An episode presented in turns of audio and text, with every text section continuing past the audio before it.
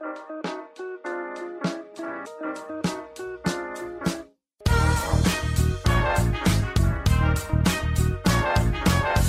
und herzlich willkommen, wir sind die Fotologen. Mein Name ist Thomas Jones und in Rating grüße ich den Falk Frasser. Hallo Falk. Hallo, schönen guten Tag, Thomas Jones. Guten Tag, Falk. Falk, du hast so viele Themen angeworfen in den letzten Wochen oder du hast so viele Diskussionen angeworfen mit deiner Kamerasuche, dass du unseren Redaktionsplan völlig durcheinander gebracht hattest. Äh, wir wollten eigentlich ganz andere Themen besprechen. Jetzt reden alle nur noch über deine Kamera oder hm, deine Nicht-Kamera, die du im Moment hast äh, und nicht mehr fotografieren kannst. Die Welt steht Kopf. Hier kommen im Sekundentakt E-Mails, Faxe und Briefe rein. Der Postbote klappt fast unter der Last zusammen. Wenn wir heute nicht über deine Kamera sprechen, glaube ich, muss ich mir eine neue Adresse suchen. Können wir über deine Kamera sprechen? Das Schlimme ist, dass du nicht mal mehr richtig übertreibst. also ich, ähm, also was die Rückmeldung angeht, meine ich. Ich, ich habe ich hab gerade keine Kamera tatsächlich, aber ähm, ich muss, bevor wir darüber jetzt reden, muss ich ganz wichtig mal was rauslassen, weil ich habe ähm, zwischen den 8000 Nachrichten, was ich mir jetzt kaufen soll und warum und dass ich mir vielleicht auch nichts kaufen soll und dass Technik nicht glücklich macht und Geld auch nicht und all sowas. Äh, alles toll. Also ich liebe jede Rückmeldung, nicht, dass ihr mich jetzt falsch versteht, aber äh, dazwischen waren Nachrichten, die hießen, boah, bitte jetzt nicht immer über Technik reden. ähm, dazu möchte ich kurz wichtig sagen, diese Diskussion hat für mich mit Technik nicht viel zu tun. Ich habe sicher, welche Kamera ich inzwischen haben möchte, das erzähle ich gleich irgendwann. Und ich habe keine Ahnung, wie viele Bilder die pro Sekunde macht. Ich weiß nicht mal mehr, wie viele Megapixel die hat. Das ist keine Technikdiskussion. So. Aber ich dachte, wir sprechen jetzt über den unterschiedlichen Pixel-Pitch, den die eine oder die andere Kamera hat, weil das doch total interessant ist, nein? Thomas, nein. tut, tut, mir total leid für dich, aber. aber ja. Technik ist vielleicht trotzdem ein ganz guter Einstiegspunkt tatsächlich. Du hast mir, was letzte Woche, hast du mir eine Sprachnachricht geschickt, äh, während du auf Kamerasuche warst oder zwischen zwei Kamerasuchen. Ich habe die angehört, da bin ich gerade vom Kundentermin zurückgelaufen. Also ich war hier in der Stadt unterwegs, bin so zurückgelaufen, dachte mir nichts Böses, dachte, oh, und eine Sprachnachricht von Falk, höre ich doch mal rein. Und dann war ich einer dieser Irren, die man hin und wieder mal in den Großstädten sieht, die einfach laut lachend, völlig außer Kontrolle durch die Stadt laufen, als ich deine Nachricht gehört habe. Weil ich bin fast weggebrochen, als ich das anhör, angehört habe, was du äh, da aufgenommen hattest. Und wir haben das vorbereitet, wir können das heute allen unseren Hörern mitteilen mitteilen, deine Sprachnachricht. Ähm, ich würde sagen, wir lassen die einfach mal laufen und lassen alle dran teilhaben. Ja, danach gerade noch eine Stunde bei Calumet drin. Ähm, der ist halt ja quer über, hätte ich versucht. Also der ist ja neben dem Unperfekthaus irgendwie. Ähm, bin in viele Hinsichten geflasht. Also ähm, Sony habe ich mir angeschaut. Ist ja leider eine totale Vollkatastrophe. Ähm, aus meiner Sicht äh, und aus der Sicht eines Typen, der daneben stand, der einfach nur mitbekommen hat, was Sache ist und sich da eingeschaltet hat, weil es nicht fassen konnte. also ähm, schlimmer kann man eine Kamera meiner Meinung nach tatsächlich haptisch nicht äh, konzipieren. Aber Achtung, nur für mich jetzt. Also ich kann mir vorstellen, dass du es zum Beispiel ganz gut schätzen äh, kannst. Ähm, eine Kamera, die darauf basiert, sich zu rühmen, dass man programmierbare Tasten hat, ist mir schon in ihrer Existenz suspekt, weil ich programmierbare Tasten, ich weiß, dass du sie nutzt, ne? also nicht falsch verstehen. Ich, mir ist bewusst, dass du sie nutzt oder schätzt. Ähm, mich persönlich ähm, stressen programmierbare Tasten sehr würde ich jetzt normalerweise sagen, dann benutze ich sie halt nicht. Äh, die Bedienung dieser Kamera ist ja ohne programmierbare Tasten fast gar nicht möglich, wenn ich nicht ständig ins Menü gehen möchte. Also, boah, da war ich wirklich erschrocken, wie diese Kamera bedienbar ist. Im Vergleich zu den Fujis ist es ja nah an der Unverschämtheit, muss man sagen. Das, deswegen ist leider Sony Hardcore raus. Ich, ähm, du hattest das ja schon angedeutet, dass du dich wunderst. Wahrscheinlich war das der Punkt, der mir nicht bewusst war. Mir war wirklich nicht bewusst, wie schlimm das Ganze ist. Also das ist ja, ja die Jungs, die früher Computer als Hobby hatten, die nicht zu den Mädchen gegangen sind, sondern an den Computer gegangen sind. Ich glaube, das sind die, die Sony lieben. das ist, äh, Ja, also tatsächlich. Ich, also da habe ich mich, da habe ich wirklich mich ein bisschen erschrocken. Nicht, nicht irgendwie nicht so cool, da habe ich mich ein bisschen erschrocken. Und ich habe ich hab ihn auch unterbrochen. Ich sage, wir müssen gar nicht weiter über die Sony reden. Also wirklich kein Wort mehr. Habe zwei, dreimal noch nachgehakt, wie es denn so ist. Ähm, ja, Sie können ja hier programmieren, dort programmieren, dort programmieren. Nee, kann ich nicht, weil diese Zeit werde ich auch nicht einmalig verwenden. Das war, das war übergriffig von Sony, mir sowas anzubieten irgendwie. Ja, deswegen war ich, ja, die war wirklich hardcore raus so.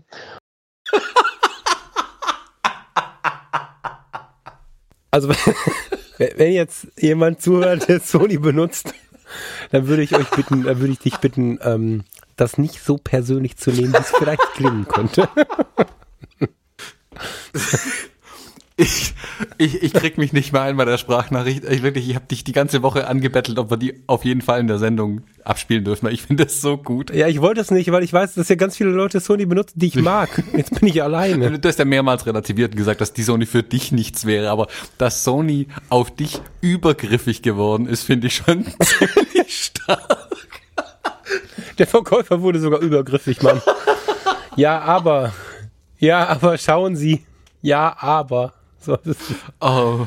Ja, der, der hat irgendwie gedacht, ich sei der Andertaler, weil ich das nicht ja. wissen wollte, wie viele super Programmiermöglichkeiten ich habe irgendwie. Ah, super, super. Ja. Ich meine, du hast ja in der Sache schon auch ein Stück weit recht und ich gebe dir ja auch recht, dass die Sonys kompliziert sind zu bedienen und viel zu viele Knöpfe haben, die man viel zu sehr programmieren kann und man hat, glaube ich, eine, es dauert relativ lang, bis man die Kamera sich so eingerichtet hat, bis sie wirklich cool ist und wer darauf keinen Bock hat, der ist bei Sony völlig falsch. So stimme ich dir voll und ganz zu für mich sind sie ja auch nicht. Ich sage auch, mir liegen die Kameras auch nicht und ich hätte sicherlich den Nerv, mir die sauber einzurichten. Aber ich kann deine Meinung voll und ganz nachvollziehen. Du sprichst mir irgendwie aus der Seele. Mm, ich sage jetzt aber auch dazu, um damit du nicht ganz so viele böse äh, Briefe und Faxe bekommst von Sony-Anhängern. Die Kamera an sich, was die technisch leistet, ist ja wirklich super. Also die Bilder, die da rauskommen, die von dem Sensor kommen, sind ja, super, super ja, Bilder. Voll, voll, aber voll. die Bedienung spielt halt auch eine große Rolle bei so einer Kamera. Voll, voll. Äh, lass uns auch jetzt gleich mal, das ist das Schöne, also wir müssen jetzt nicht direkt zur nächsten, ich habe ja tausend Kameras durchgeritten. Im Prinzip können wir über den ganzen Markt sprechen, aber ähm, wenn du das möchtest. Aber lass uns vorher mal kurz in dem, in dem, in dem Teil bleiben, ähm, was ist für wen denn was? Und wieso habe ich gerade gesagt, es ist keine Technikdiskussion ist? Wir werden jetzt die relativ lange Zeit über Technik reden und für mich werden wir nicht über Technik reden, weil es geht nicht darum, was sie leistet oder nicht leistet, weil wenn ich eins gelernt habe in meiner Runde durch die Fotogeschäfte, ich kenne sie jetzt alle, ähm, ich habe gelernt, dass alle Kameras geile Fotos machen. Das ist überhaupt nicht diskutierbar, dass irgendeine ähm, Kamera, für die man, sagen wir mal, also ich würde fast sagen, überhaupt eine Kamera, aber ich grenze mal ein, irgendeine Kamera über 1000 Euro kauft, die nicht einfach geile Fotos macht. Das ist äh, auch in jedem Sensorformat auch, das ist nicht zu diskutieren, das ist so. Ähm, aber was ich auch gelernt habe, ist, dass wir so glücklich sein können, ein so unglaublich breiten Kameramarkt im Moment zu haben. Du hast ja für jeden Typ Mensch hast du ja derzeit ein Kamerasystem. Das war mir in der Ausprägung gar nicht bekannt. Und, na, war bekannt schon, aber mir war nicht bewusst, wie sehr die einzelnen Marken oder die einzelnen Linien, sag ich mal, sich auf eine gewisse Zielgruppe eingeschossen haben. Das ist der Hammer.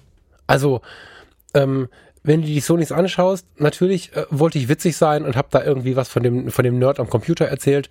Ähm, das sind alles überzeichnete Dinge, aber äh, wenn wir das jetzt mal verharmlosen und den meinen Witz da mal rausnehmen, den hoffentlich jeder verstanden hat und mich jetzt nicht für immer hasst, ähm, dann ist der, der Bock auf Technik, auf Programmieren hat. Es gibt Leute, die haben da voll die Faszination für. Und ich könnte es dir verstehen. Also ich kann jede Faszination äh, verstehen, dass sie da ist, nur ich kann sie halt nicht teilen. So. Das heißt, der Sony-User freut sich ja tatsächlich, also wie der Verkäufer dieser Kamera auch, äh, freut sich ein Bagger, was er da alles kann. Und wenn man sich dann die anderen Systeme anguckt, ähm, es gibt für alles eine Zielgruppe und du kannst dir halt überlegen, passe ich zu der einen besser oder zu der anderen besser. Und meine Frage bei der Kamerasuche ist lange nicht die, die oftmals auch so in den Nachrichten, die so eingeschwemmt sind, kam. Meine Frage ist nicht, ähm, welche Kamera ist die beste? Und meine Frage ist auch nicht, mit welcher Kamera mache ich die besten Fotos oder so. Habe auch Nachrichten bekommen, so, ja, mit einer neuen Kamera wirst du aber keine besseren Fotos machen und so. Das ist ja gar nicht die Frage. Ich möchte nicht komisch wirken und habe gerade auch nichts online oder nicht viel online. ähm, werde es mal nachlegen dann, ne?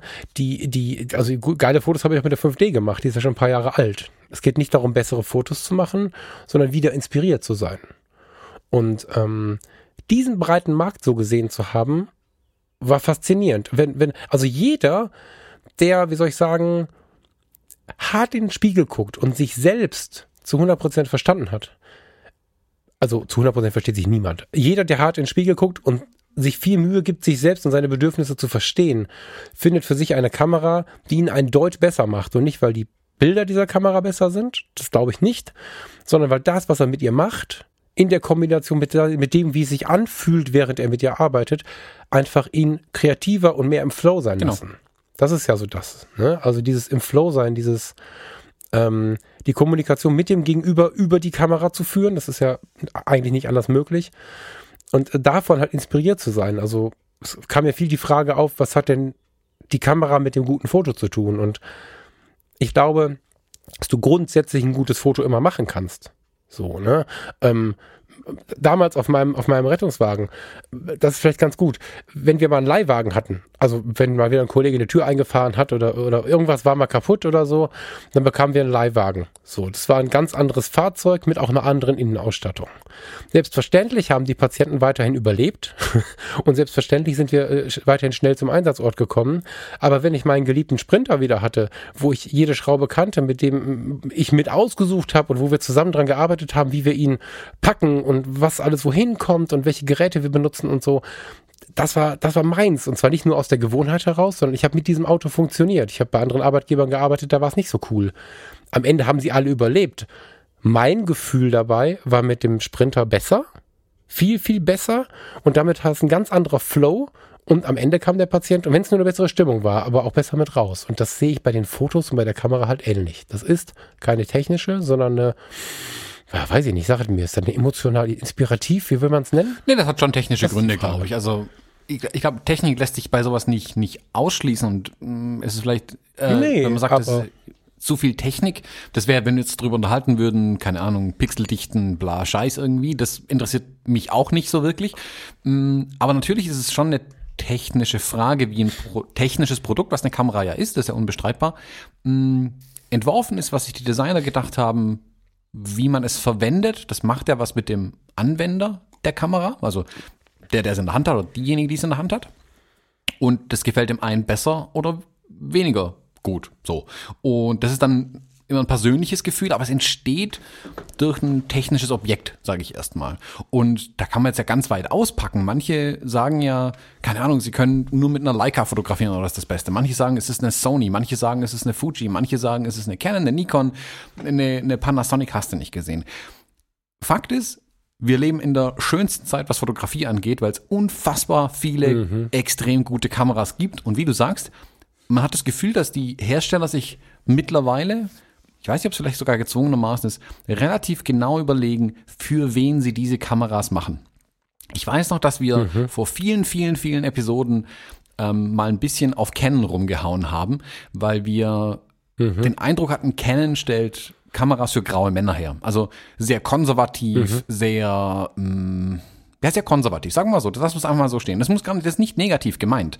Aber da war nicht viel Mut für Neues oder auch nicht, nicht mal Mut zum klassischen hin. Also Canon wollte auch weg von klassischen mhm. Kameras. Die wollten ihr modernes Ding durchfahren und genau das auch so halten. Mit der mit den neueren mhm. Kameras haben sie sich ein bisschen gedreht, das finde ich ganz spannend. Sie haben sich da ein bisschen erneuert, aber während Sony, wie du sagst, das ist die, die Fraktion, die sich gerne mit Technik beschäftigen. Wer an Technik Spaß hat, findet mit den Sony-Kameras unfassbar gute Kameras, die sehr viel Spaß machen können, äh, auch da in der Technik sich mit der Technik auseinanderzusetzen, sich in der Technik auch abzuarbeiten vielleicht und halt eine Weile brauchen, auch gerne vielleicht eine Weile brauchen, um die Kamera richtig einzustellen. Also im Erst-Setup, sage ich mhm. mal. Ähm, während die Fuji durch ihren Look schon eher die ansprechen, die gerne eine, eine klassische Kamera in den Händen hätten, aber halt gerne auch einen digitalen Sensor drin hätten und nicht einen Film. Mm, die sprechen den vielleicht damit ein bisschen an, der auch schon sehr, wie soll ich sagen, sehr fertige Bilder aus der Kamera rausbekommen kann, ohne in die Nachentwicklung zu gehen, zum Beispiel. Also es gibt für jeden Typ, jeder, ja, der was ja, sucht, genau. der findet was. Es ist nicht so, dass man sucht und nicht das finden kann, was man eigentlich sucht irgendwie. Also was ich richtig, richtig krass fand, war, also mach dir den Spaß mal.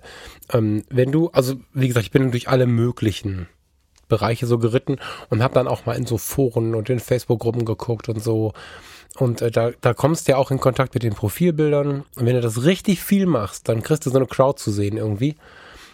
Total spannend ist, dass ich das Gefühl hatte, Achtung, das Gefühl, die Fujianer sind so ein Typ, so ein Schlag. Und, und die Sony sind so ein Schlag und die Canon-Typen sind so ein Schlag und Canon habe ich jetzt mal wieder gelernt, ich muss mehr Canon sagen. Und die Nikon-Typen sind so ein Schlag. Erst war ich ein bisschen irritiert, nachher fand ich es ganz schön geil. Ähm, aber das ist ja, das ist ja genau das. Ich meine, warum sind wir alle zu Fuji gesprungen? Weil es uns so gut liegt. Weißt du? So, also, ähm, ich entdecke halt, wie wichtig es eigentlich ist, wie gut die Kamera in den Händen der Menschen agiert irgendwie. Also wie, wie gut man mit der zusammenarbeitet. Das ist was, was, was scheinbar wichtiger ist als denn je, als es jemals war, weil sonst hätten nicht so viele so viel gewechselt in letzter Zeit. Es gab ja so unglaublich viele Systemwechsel. eBay ist voller Kameras. Weil einfach jeder von überall hin und her gewechselt ist, so vor, vor einem Jahr ungefähr. Finde ich ganz spannend, eigentlich, wenn man dann in Betracht zieht, was Canon kürzlich auf der Pressekonferenz irgendwo gesagt hat, dass der, oder sind die Zahlen irgendwo rauskommen, Canon hat sich dazu geäußert, dass der Markt für Digitalkameras ja komplett eingebrochen ist und ganz speziell die Spiegelreflexkameras ja im freien Fall sich befinden, was die Umsatzzahlen angeht. Ähm, aber die generelle, also die Branche in sich hat wohl mit Umsatz zu kämpfen oder mit ja, zu niedrigen Umsätzen zu kämpfen. Wir in unserer mhm. Blase, ich nehme gerade nur wahr, dass alle sich ständig neues Equipment kaufen. Also gefühlt, jeder, ja. mit dem ich spreche, mit dem ich äh, irgendwie eine Unterhaltung habe, hat sich eine neue Kamera, ein neues Objektiv gekauft, überlegt sich einen Systemwechsel, hat einen Systemwechsel hinter sich. Das heißt, jedes Mal werden ja Kameras gekauft. Ich frage mich, wer dann, ja. also ist der Anteil an den Konsumenten, nenne ich es jetzt mal, also Konsumerkameras, also ich sag mal, der frisch gewordene Papa, der sich jetzt eine Spiegelreflexkamera kaufen wollte, fehlen die? Sehen wir die einfach nicht, dass die jetzt ja. wirklich nur noch das Telefon verwenden? Brechen die Umsätze so massiv weg? Weil ich sag mal, in unserem Semi-Profi- und Profibereich, da sehe ich immens viel laufen einfach. Ja, das hat zwei Gründe. Also erstmal hat Canon ja eine unglaublich breite Spiegelreflexpalette, die immer mehr ab einbricht so. Und ähm, die, die sich die Spiegelreflex gekauft haben, um damit jetzt Kinderfotos, was auch immer zu machen, die haben sie wegen der schönen Unschärfe gekauft. Ich habe so ein bisschen Einblick über, über unseren Laden und so. Ähm, also im Hintergrund, ne? Und ähm, jetzt kommen aber die ganzen Telefone, was jetzt? Wegen der schönen Unschärfe über das ganze Bild. Bei der Spiegelreflexkamera. Ich weiß, ja, genau. Also du hast mich schon verstanden. Ja, ja. Das, das, ist ja der, so deren Wunsch immer. Und ähm, jetzt haben sie plötzlich äh, äh, Huawei, äh, iPhone, wen auch immer am Start und haben Porträtfunktionen, die inzwischen so schnell sind. Letzten Daumen drauf, hast 50 Fotos äh, von einer Spielsituation mit Hintergrundunschärfe und krass. Und dann erkennt das Telefon zwei Gesichter von zwei spielenden Kindern, macht erst dahinter und schaut, also unfassbar, was die Dinger können. Und du hast zwei Möglichkeiten. Entweder sie haben sich gerade eine Spiegelreflexkamera gekauft für ein paar hundert Euro und halten die jetzt ein paar Jahre. Oder sie benutzen noch das Handy. In beiden Fällen hat der Konsumermarkt einen harten Einbruch. So. Und die Hobbyisten sind natürlich spannend, aber die Konsumer waren ja die, die breitesten Anwender also was, was, die, was die Verkaufszahlen angeht. Und ähm, Canon hat ja einen sehr breit aufgestellten Konsumerbereich. Ich glaube, dass das so ein bisschen das Problem ist. Und wenn man Insidern glaubt, ich habe da zwei, drei Gespräche geführt, die waren hochinteressant, ähm, ist es intern wohl auch so, dass, also das sind Hören sagen, Achtung, ja, nicht, dass jetzt einer hier kommt und äh, mich dafür beschimpft. Intern soll es so sein, ich munkel das mal so weiter, ähm, dass man, hm, nach wie vor versucht, der Welt zu verkaufen, dass Spiegelreflex das einzig wahre System ist.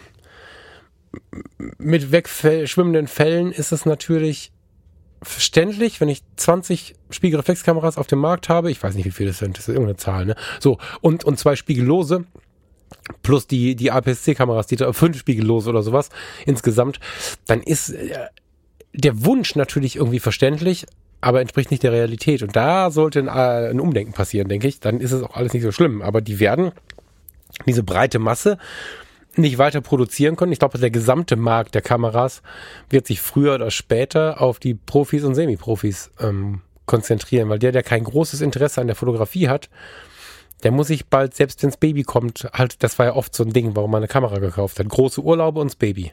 So. Und wenn man jetzt Huawei P30, das neue iPhone, was, was jetzt schon wieder gemunkelt wird, ähm, wenn man sich das alles anschaut, dann kommen wir langsam wieder in, Reich, in die Bereiche von, von, von optischen Teleobjektiven in Handys mit Umlenkspiegel und allem Quatsch.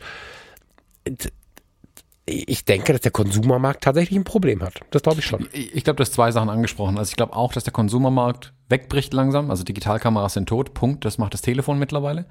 Und ich glaube, Canon und Nikon, wobei Nikon beschwert sich nicht so lautstark wie Canon, im, in dem, was ich mitbekomme zumindest. Canon hat halt das Problem, die sind halt einfach spät dran.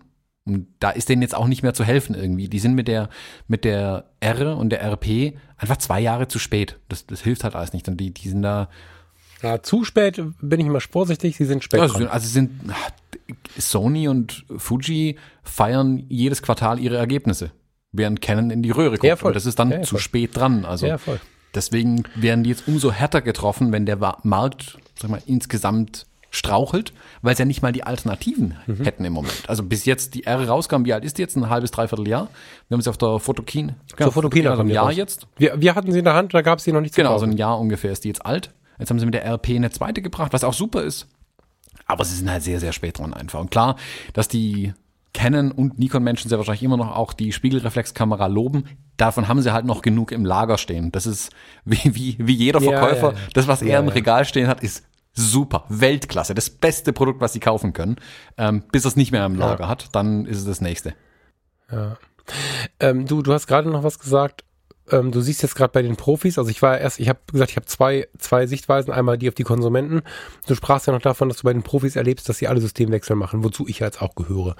Ähm, dazu habe ich mir ein bisschen Gedanken gemacht und ähm, habe tatsächlich mal äh, viel gegoogelt, äh, dieses Wort Systemwechsel. Da landest du in den Foren und, und ähm, in allen möglichen Bereichen irgendwie und, und wenn man da sich ein bisschen Zeit für nimmt, so abends im Bett, wenn man mal nicht schlafen kann oder so, dann ist es spannend, was da abgeht. Es fühlt sich für mich an wie so eine letzte Nachjustierung. Und ich bin sehr gespannt, was danach passiert. Also, wir haben alle, Nikon hat ja auch sehr spät reagiert. Also die beiden größten haben ja mit am langsamsten reagiert auf dieses spiegellose Ding. Ähm, sehr früh haben die ersten angefangen zu Sony und äh, nachher dann auch zu Fuji zu wechseln. Und äh, wer sich sehr wohl gefühlt hat in seinem alten Gefilde, der hat ja relativ lange gewartet. Der hat dann mal so lange gewartet, bis er genervt war. Ich habe ja auch sehr genervt gewechselt. Ich dachte, es kann ja wohl nicht wahr sein, dass die mich jetzt hier sitzen lassen. Ich habe ja noch mit der Spiegelreflex fotografiert, da, da gab es um mich herum ja keine Spiegelreflex mehr und, und in der Kirche wurde so böse angeguckt, wenn es einmal geklackt hat, so ungefähr. Was halt alle schon irgendwie spiegellos fotografiert haben. Ähm, dann hat Nikon irgendwann reagiert, dann hat Canon irgendwann reagiert. Ähm, und langsam kommen wir so in die Zeit, wo alle, die hysterisch gewechselt haben, in irgendwelche Richtungen. So.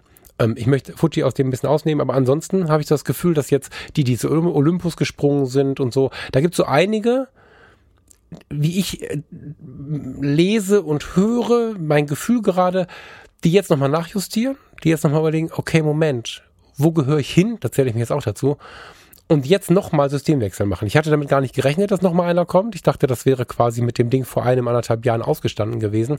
Aber ich habe tatsächlich jetzt gerade auch das Gefühl, dass jetzt nochmal jeder wechselt, irgendwo hin. Völlig unwichtig in welche Richtung, weil ist ja alles individuell auf die Person bezogen. Und ich kann mir vorstellen, dass dann mal zwei, drei Jahre Ruhe ist. Weil, wenn du dir heute so eine Kamera kaufst, wenn du damit jetzt jedes Wochenende eine Hochzeit machst, muss man halt gucken. Aber der, der nur Halbzeit-Hochzeit macht, ein paar Porträts macht, so, der Teilzeit-Profi oder vielleicht auch der, der bewegte Amateur, der kann zwei, drei, vier und länger theoretisch Jahre mit der Kamera klarkommen. Und ich kann mir vorstellen, dass nach diesem Move jetzt diese ganze Hin- und Hertäuscherei mal vorbei ist. Und dann ist die Frage, wenn nicht mehr getauscht wird, ob wirklich für so viele Anbieter Platz am Markt ist. Oder ob die Anbieter in dieser Größe weiter existieren können oder ob sie Sparten einfach auslaufen lassen müssen so ein Bauchgefühl gerade, mal so in den Raum gerufen. Ja, ich glaube, dass bei vielen die Unzufriedenheit mit den etablierten Marken vielleicht eine Rolle gespielt hat bei den Systemwechseln, weil viele halt einfach gesehen haben, es passiert nichts bei Canon und Nikon und mhm. mit jedem Jahr, das voranging, hat Canon und Nikon neue Spiegelreflexkameras vorgestellt, ohne weltbewegende Neuerungen, keine schlechten Kameras per se, aber die Leute wollten was Neues einfach haben, was völlig legitim und verständlich ist. Mir ging es ja genauso. Ich komme ja genau aus dem Lager. Ich hatte hier eine komplette Canon-Ausrüstung rumliegen und habe Jahr und Tag gewartet, dass irgendwas Neues kommt, was mich mal wieder rockt, was mich irgendwie begeistert, wo ich sage, hey, ich nehme gern diese Kamera in die Hand. Dann kam aber halt bei mir Fuji um die Ecke. So, das hätte genauso gut Sony sein können, das hätte genauso gut Panasonic sein können oder Leica oder hast du nicht gesehen. Ähm, oder Phase One, aber das eher nicht. und ich glaube, dass da die vielen Systemwechsel herkamen. Dass im anderen Lager aber auch nicht alles Gold ist. Also auf der anderen Seite ist das Gras immer grüner, sagt man so äh, ganz gerne mal. Und klar, ja. dann wechsle ich zu Fuji. Oh, jetzt ist ja aber doch nicht alles so cool. Völlig legitim. Man kannte das System vorher auch nicht in- und auswendig. Man sieht ja nur, ich sag mal, was schön dran ist an der anderen Kamera. Und wenn man sie dann mal in der Hand hat oder mhm. ein, zwei Jahre verwendet, denkt man sich, ja, ist vielleicht doch nicht mein System. Auch das ist völlig legitim. Mhm. Aber auch da sage ich wieder, eigentlich riesen Chance im Moment, das System zu finden, was wirklich zu einem passt. Auch, weil die Kameras ja größtenteils, sag ich mal, günstiger geworden sind. Also ich finde, der. Marktdruck ja. im Moment lässt die Technik auch günstiger werden. Das ist mein Gefühl. Aber wenn ich bedenke, was ich jetzt für, ich nehme jetzt als Beispiel die, die Fuji X-T3, für 1500 Euro bekomme ich eine Kamera, die meine alte 5D, ja. die das Doppelte gepost, äh, gekostet hatte, völlig in den Schatten stellt. Und das ist schon eine Ansage irgendwie. Also es ist auch günstiger geworden, ja. das System komplett zu wechseln. Vor, keine Ahnung, vor sieben, acht Jahren wäre das undenkbar gewesen. Also der, der da wäre vielleicht ein gebrauchter Kram noch relativ viel wert gewesen auf der einen Seite, das andere Zeug aber auch extrem teuer. Äh, ja, Komma, Vorsicht. Grundsätzlich hast du recht, wenn wir uns im semi-professionellen bis professionellen Bereich der Spiegellosen bewegen. Wenn du jetzt aber vergleichst, dass jemand vielleicht mal eine 7D gebraucht gekauft hat, EOS 7D oder eine 80D oder wie sie alle heißen, ne? oder eine 350, na die ist sehr alt, oder eine 650D oder so. Ähm, aus der Warte, nämlich die kleinsten Canon Spiegelreflexkameras für 299 Euro bei Mediamarkt, so, ne? Aus der Warte gesehen ist spiegellos sehr teuer. Das ist, also man muss mal gucken, von wo man jetzt gerade schaut. Aber du hast schon recht, der professionelle Bereich ist günstiger geworden. Also es gibt muss ich jetzt vorsichtig sein. Es gibt natürlich für alles seine Anwendungsbereiche und es gibt gewisse Sportbereiche, wo die Geschwindigkeit dann dennoch bei der obersten Klasse angesiedelt ist. Aber eigentlich gibt es nicht mehr viele Gründe. Ja, was heißt nicht mehr viele Gründe? Du musst nicht unbedingt mehr als 2000 Euro ausgeben. Das geht auch sogar günstiger für eine Kamera. Selbst wenn du sie voll professionell verwenden möchtest. Und es geht nicht mehr um Größe. Es sind also ganz viele Parameter weggefallen und viele Sachen sind, das stimmt schon, ja. Aber auch die Wahl des richtigen Gerätes ist, äh, war noch nie einfacher. Ich meine, du musst dich viel beschäftigen, das habe ich jetzt gemerkt. Ähm, aber du kannst nicht mehr, weißt du, als es noch zwei Marken gab und so ein paar, die nebenher rumgespielt haben, da war es ja so, dass du die Frage gestellt hast, also wirklich die Frage gestellt hast, wer, wer hat denn jetzt die besten Bilder? Da war gar nicht so laut, mit wem kann ich so gut umgehen und so. Durch diese schiere Masse kannst du dich jetzt erstmal anschauen und dann die Kamera dazu suchen. Das war früher so gar nicht möglich, weil es diese Auswahl gar nicht gab. So, also ich habe zum Beispiel, ich habe zum Beispiel totale Fans von der Panasonic Vollformatkamera gefunden. Äh, also ich nicht, aber ich wollte ihr auch eine Chance geben. Aber die ist halt so riesig, dass ich, dass ich für mich gesagt habe, mit der kann ich nicht arbeiten. So. Die, die ist ja, also die fühlt sich an wie eine Leica SL oder so. Das ist ein Riesengerät. Äh, unfassbar wertiges Teil, wenn man das in der Hand hat. Also man denkt schon so, boah, das kann was, das Ding aber die ist halt riesig. Und da stehen dann Leute mit Herzen in den Augen. Ne? Das sind vielleicht nicht die Medienaktiven und nicht die YouTuber so. Hm, das ist auch noch so eine Sache, ne? Ich habe jetzt so viele Leute dann getroffen in den Geschäften. Das sind erstaunlich viele Leute in den Geschäften noch unterwegs, muss man sagen, nicht nur auf den Homepages. Und ähm, da äh, ganz andere Atmosphäre als im Internet. Also da muss man auch sehr aufpassen. Ich habe ja neulich bei Fotografie tut gut mal über das Internet und wie wir das konsumieren und so gesprochen. Ähm, hochinteressante Beobachtung, die Menschen, die ich face to face getroffen habe, ich meine nicht die Verkäufer, sondern ich meine, man kommt ja schnell ins Gespräch, wenn man an so einer Kamera steht, ähm, völlig entgegenläufig zu dem, was man bei YouTube findet. Also wenn du bei YouTube ähm, Meinungen zu Kameras suchst von YouTubern, die viel YouTube machen, dann ist es tatsächlich so, dass was nicht Sony oder Fuji ist, gerade sehr viel Schelte bekommt. So, ähm, mein größter Fehlkauf, unbenutzbar, weiß der Teufel, was da nicht alles steht. Bei allen Witzen, die ich über Sony gemacht habe, das sind High-End-Geräte, die ich einfach nur nicht bedienen kann. Fertig. Also, weißt du, ich bin einfach zu doof, die Dinger zu bedienen und kann da, weißt du, so. Das ist ähm, krass, wie anders die Leute reden, wenn du dann im Geschäft bist. Da, da ist dieser Sprech, dieses YouTube Dingen gar nicht so aktiv. Die, weiß nicht, hast du aktuell dich nochmal mit anderen Systemen beschäftigt? Kannst du da irgendwo mitreden irgendwie? Bei irgendeiner dieser Kameras, die ich mir hätte aussuchen können? Äh, gut, ich hatte jetzt in letzter Zeit die, die Sonys tatsächlich öfters in der Hand. Mm, also die mhm. A7 III und die äh, A9. Ich finde die mhm. schon spannend. Das sind tolle Kameras, keine Frage. Es sind halt nicht meine. So, es gibt aber viele Features, die ich mir bei den Sonys angucke und mir denke, ach, das hätte ich gerne in meiner Fuji. Aber ich habe mich schon lange damit abgefunden, dass mhm. es die perfekte Kamera oder das perfekte System nicht geben wird. Weil wenn ich die Sony dann in die Hand nehme wegen Feature X, fehlt mir halt wieder Feature Y von der Fuji. Genauso gucke ich mir aber auch die Canon und die Nikon, die neuen an, denke mir, ah, das ist aber auch eine tolle Idee. Also, wenn, Bleib mal bei den Nikons. Genau, Bitte. die Nikons zum Beispiel. Ich, ich mag die Nikons zum Beispiel von der Haptik total. Ich finde die Haptik der Nikons besser als die der neuen Canon. Und auch wenn man ganz genau in den technischen Features hinschaut, glaube ich, dass Nikon da gerade ein Stück weiter ist als Canon. Zumindest ist der Eindruck, der entsteht, ist, ohne die Kamera in die Tiefe benutzt zu haben. Aber was ich so jetzt beim Händler in der Hand hatte, was ich so ein bisschen damit rumfotografieren konnte, glaube ich, dass die Z6 und die Z7 tatsächlich technisch weiter sind als die von Canon auch die, der Marketing-Sprech von Canon oder die, die, die Aussagen nicht von Canon höher, klingen so, als ob die wüssten, dass sie nicht so weit sind. Ähm, weißt du noch, als wir auf der Fotokina waren und du warst mm, not amused, dass äh, ich bei Nikon zwei Minuten oder vielleicht weniger die über die Schulter geguckt habe und weitergegangen bin zu Huawei. Mhm. Weißt du das noch? Die, ich habe mir die Nikon nicht angeschaut. Nicht. Ich, also ich habe drauf geguckt, habe sie kurz in der Hand gehabt und bin gegangen. So. Nicht aus irgendwelcher Trotzigkeit oder, oder sowas, sondern sie hat mir einfach gar nichts gesagt. Ich hatte das Gefühl, sie ist nicht da. So. Und äh, auch das. Geile Kamera. Ich weiß, dass es Leute gibt, die sie anbeten. Es liest sich gut, was man so liest aber sie haben mir nichts gegeben und dann bin ich halt weitergegangen so. ähm, dieses technisch weiter und so. Ich habe noch mal ein bisschen in alten Episoden herumgehört ähm, von uns jetzt. Ich habe gehört, wie du, wie du, du hast irgendwas gesagt, wie ähm, das ist irgendwie eine Unverschämtheit, dass sie diese Kamera an den Markt gebracht haben, zum Beispiel zu EOS R. Ähm, mhm. klingt nach mir. Klingt nach dir und war so ähnlich übrigens wie meine Sprachnachricht, die du gerade an alle Welt verteilt hast. und ähm, ja, jetzt, ich meine, jetzt sind 35 Minuten rum, kann man ja so sagen. Da bin ich halt gelandet. Und genau, um die Leute mal nicht weiter auf die Folter zu spannen. Was wird's denn für eine Kamera? Der Sponsor unserer heutigen Episode ist Jimdo. Geht bei der Bestellung Fotologen ein, dann erhaltet ihr 20% Rabatt auf euer Pro- oder Business-Paket im ersten Jahr. Jimdo ist ein Website-Baukasten und die einfachste Möglichkeit, auch ohne Vorkenntnisse deine eigene Website, einen Blog oder Online-Job zu erstellen. Einfach Design auswählen, Bilder hochladen, Text rein und fertig.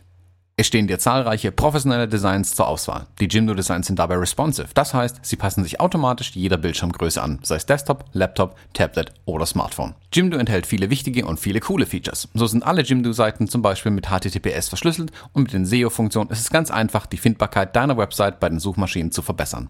Auch die Einbettung von sozialen Netzwerken ist ein Kinderspiel. Und wenn man doch mal Fragen hat, bietet Jimdo einen schnellen und vor allem persönlichen Support.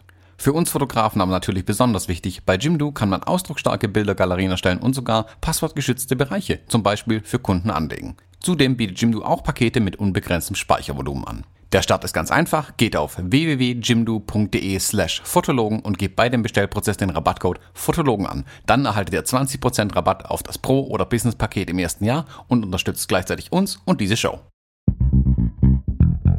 es, es wird die eher aus R. Und witzigerweise war es ja so, wir sind ja auf die Fotokina gekommen und nach acht Schritten standen wir ja schon quasi im, also nach acht Schritten, die wir im Haus waren, standen wir ja schon in diesem, in dieser Canon-Höhle. Das war ja, wer da war, weiß, was ich mit Höhle meine. Und dann kam dieses hübsche Mädchen aus den USA an und drückte uns diese Kamera in die Hand. Und da sah ich Farina schon grinsen und ähm, während wir da rausgingen, sagten sie, hast du dich verliebt, ne? Und ich sag, nein, ich habe eine Fuji, was soll ich denn mit der Canon? So. Aber mein erster Satz war natürlich, oh scheiße, die fasst sich ja doch ganz gut an. Also so, ne? Und äh, dann habe ich sie ja irgendwie dann doch irgendwie schnell weg von mir geschoben, weil ich hatte ja gerade alles gewechselt, wie das dann so ist, ne? Hast du im Podcast zehnmal gesagt, dass es gibt keine andere Lösung und so. Und ähm, ja, nachdem ich jetzt im Kreis gerannt bin und gemacht und geguckt und getan habe, war es dann wieder so. Ich sage, da muss ich wohl doch mal bei Canon gucken. Weil, weil die Nikon, die Nikon habe ich mir dann genauer angeguckt. Äh, viel gesagt hat sie mir trotzdem nicht. So. Und ähm, dann habe ich mir die Canon angeguckt und hatte erst die RP in der Hand. Die, die ganz neue für 1000, die ist relativ günstig, deswegen möchte ich das gerne dabei erwähnen. Warte, was hast du es im Kopf? Nee. Warte, Foto. Achso, jetzt, ich sage nicht Foto irgendwas. es gibt da so einen Händler, den kann man für Preisreferenzen gut nutzen. EOS RP. Kostet äh, mit Adapter EF-Objektive, also das RF Bajonett ist ja viel größer, wie bei Nikon halt auch. Da äh, gibt es speziell gerechnete Objektive und es gibt einen Adapter, der wird dabei gelegt, damit du jedes EOS-Objektiv äh, weiter benutzt. Die RP kostet 1499 Euro inklusive Adapter. Jetzt hatte ich die in der Hand und dachte, hey, wow. Also, weil, weil klein, ich musste an die XT1 denken, witzigerweise. Kleines Gehäuse, Vollformatsensor drin, ähm, ein überarbeiteter Sensor aus der 6D Mark II übrigens, also auch kein schlechter Sensor. Ähm, fühlte sich gut an, so. Ähm, technische Daten bin ich ja immer so einer, ne? Mit welcher Kamera war ich zuletzt zufrieden und wann beginnt unzufrieden? Heißt bei mir, sie muss das können, was die 5D Mark II kann. Alles danach ist hochmoderner Quatsch und es gibt dafür danach nichts mehr, was mehr sein muss. Deswegen kann ich dieses technisch ausgereifte und so, das weiß ich alles gar nicht. So, ich guck und frag halt und ähm, die, die ganzen, alle, alle Zahlen sind über der 5D Mark II, also ist die RP eine richtig geile Kamera. Problem ist leider, dass die RP die kleinen Akkus drin hat von den EOS M-Modellen, sodass du 270 Fotos machst und dann ist sie leer. Ähm, und der Batteriegriff nimmt kein, äh, Quatsch, der, der Haltegriff, den du unten dran schrauben kannst, damit sie größer wird, nimmt keine Batterien auf, also keine Akkus auf. Da war die RP leider raus, aber krass gutes Gerät. Also wenn ich jetzt keine Hochzeiten fotografieren würde, hätte ich Ausrufezeichen die RP gekauft. Weil, weil sie so klein ist für 1500 Euro. Super Ding. Ähm, äh, super schön in der Hand, aber nicht so schön wie die R, muss man halt sagen. Also die R hatte ich in der Foto, auf der Fotokina in der Hand und dachte echt so, wow, wie krass ist das. Naja, dann habe ich, hab ich mir die R aus dem Regal genommen oder habe ich es mir geben lassen, aus der Vitrine besser gesagt. Und ähm, die ist deutlich schneller, außer diesem komischen 4K-Videocrop, der mich nicht stört, weil, weil er nur bei 4K croppt und nicht bei, bei Full HD. Ähm, hat die für mich keinen Nachteil, den ich erkennen kann. Was ich aber erkennen kann, ist dieser OLED-Sucher zum Beispiel, ich habe da durchgeguckt und gesagt, oh Moment, ich habe eine Mark IV in der Hand, das ist ja ein, das ist ja ein Spiegelreflexsucher. Wie krass groß und gut der Sucher dieser EOS R ist. Ich konnte mich konzentrieren, wie ich will. Ich konnte nicht wahrnehmen, dass es äh, kein echtes, also dass es kein Glasbild ist. Das ist, das ist. Ich konnte nicht wahrnehmen, dass das ein Fernseher ist, der mir dann mein Bild gibt. Und hatte sie in der Hand und war halt zu Hause. Und das ist halt jetzt das Argument, was eigentlich für mich zählt.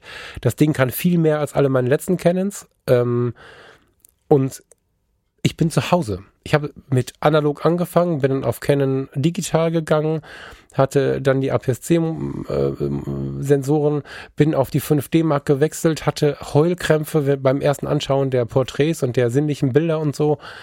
Ähm, habe damit sehr viel erlebt, bin dann zu Fuji gegangen, habe damit erst so am Anfang auch sehr viel erlebt, aber halt das ist eingebrochen.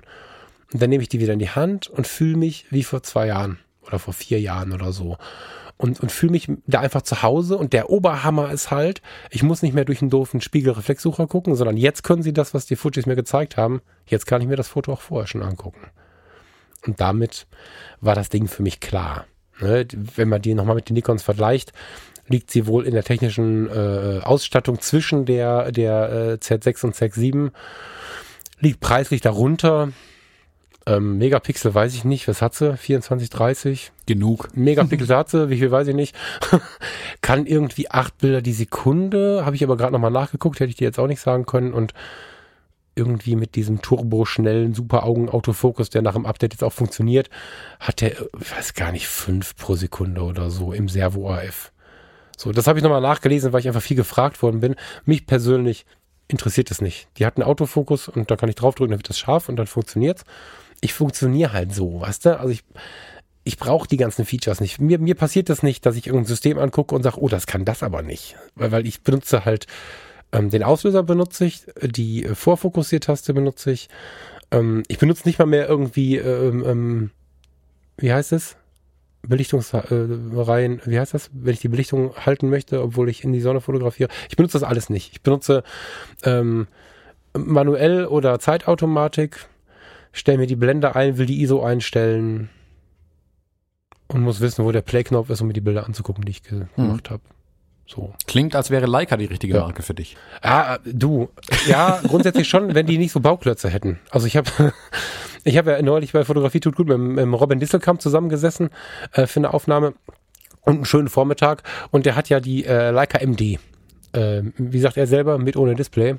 Heißt, der, der hat eine Leica M, die RAWs auf die Karte schreibt, ohne dass du die RAWs sehen kannst, weil er guckt durch sein Fensterglas, fokussiert durch, den, durch, den, durch die da drin vorhandene Fokussierhilfe und das Ding speichert die Teile auf der Karte, ohne dass er sie sehen kann, weil hinten kein Display dran ist. Finde ich irgendwie cool. Kann mir vorstellen, dass die dahinterliegende Kreativität ähnlich getriggert wird wie das, was ich beschreibe. Ich könnte damit halt nicht arbeiten. So. Also ich finde es richtig cool, was er damit macht, aber ich könnte es halt nicht. So. Aber von den Funktionen her hast du recht. Also wenn ich ein Display bekomme, dann hast du recht mit den Funktionen. Ja, also ich, ich finde es interessant, dass du bei der R gelandet bist. Es ist, ich finde es nicht super überraschend, wenn ich ehrlich bin. Ähm, ich kann mir gut vorstellen, wie sich das. Das liegt ja auch nahe, ne? Ja, genau. Es fühlt sich für dich halt sehr wahrscheinlich auch einfach ein bisschen wie nach Hause kommen an schon, weil Canon, also mhm. unverkennbar, mhm.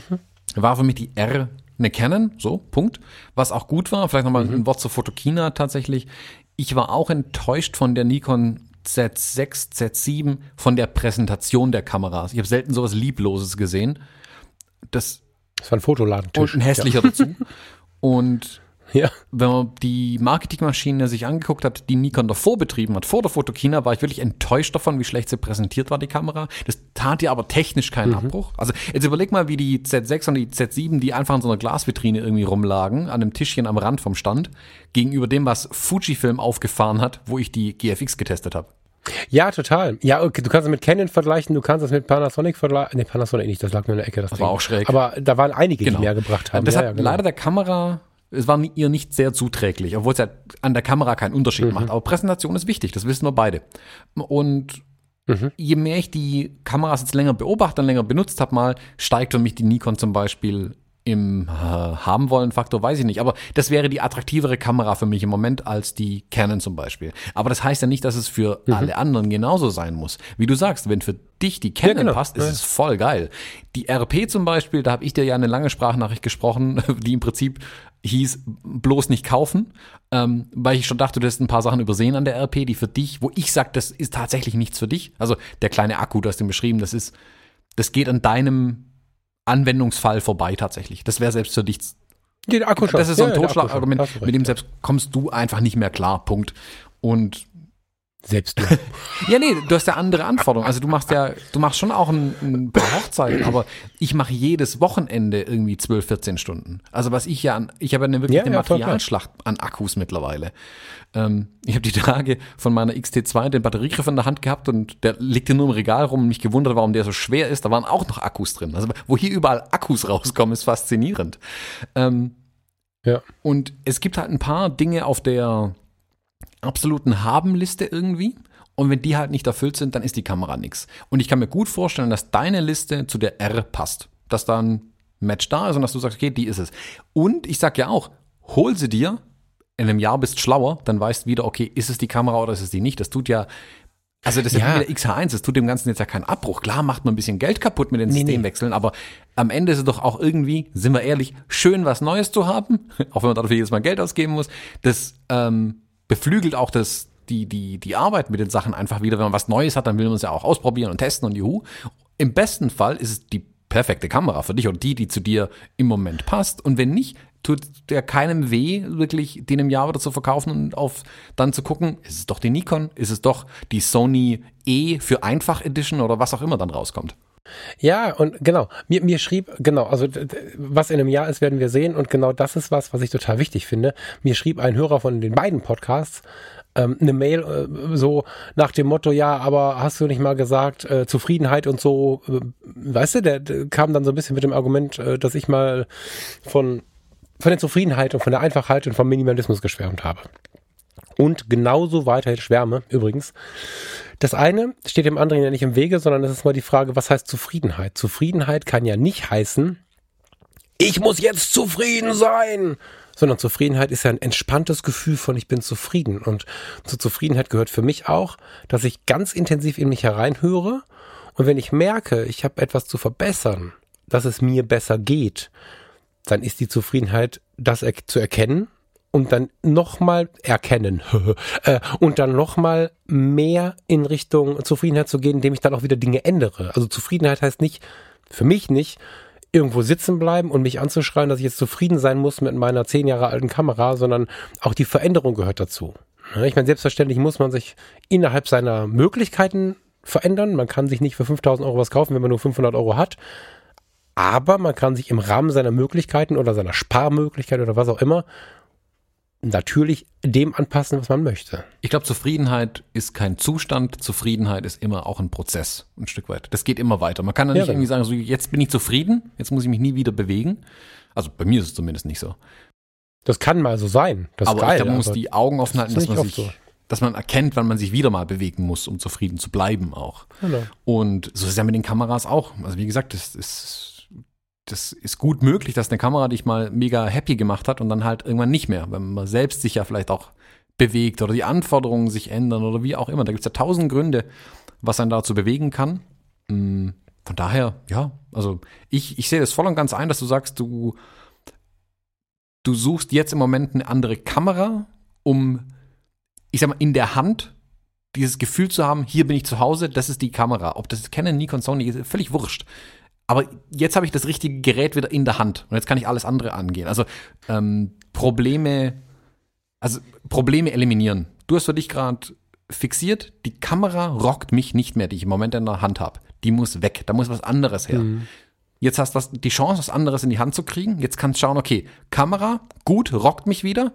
Wo kann ich jetzt weitermachen? Was sind die nächsten Angriffspunkte? Ist es genau. vielleicht, jetzt völlig dahingeworfen, ist es vielleicht gar nicht mehr Menschen fotografieren? Hast du jetzt mehr Bock auf Eisenbahnen fotografieren oder so? Also was völlig Abstruses. Also, kann ja sein. Also, auch Eisenbahn. Eisenbahn. Da mache ich mit dem Robin, da mache ich mit dem Robin in dem Podcast einen Witz über, es gibt ja auch Leute, die Menschen, fotografieren Mädchen auf Schienen.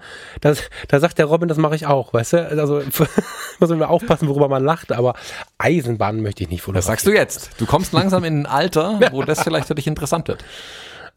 Ja, Vorsicht, mein Freund.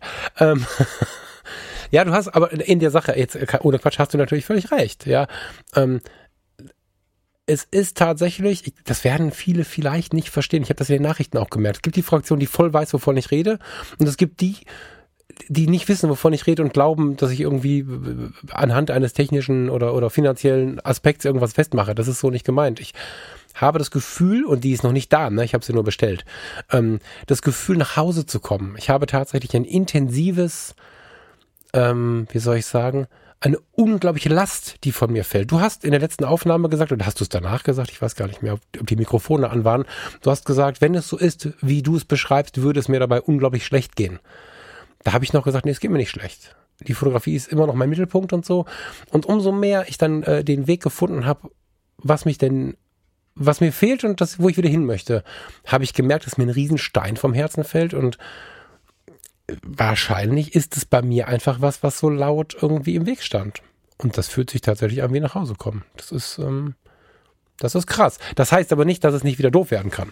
Da muss man immer vorgefeilt sein im Leben. Und das ist ja, ist ja halt nicht statisch, was so passiert da draußen. Mhm.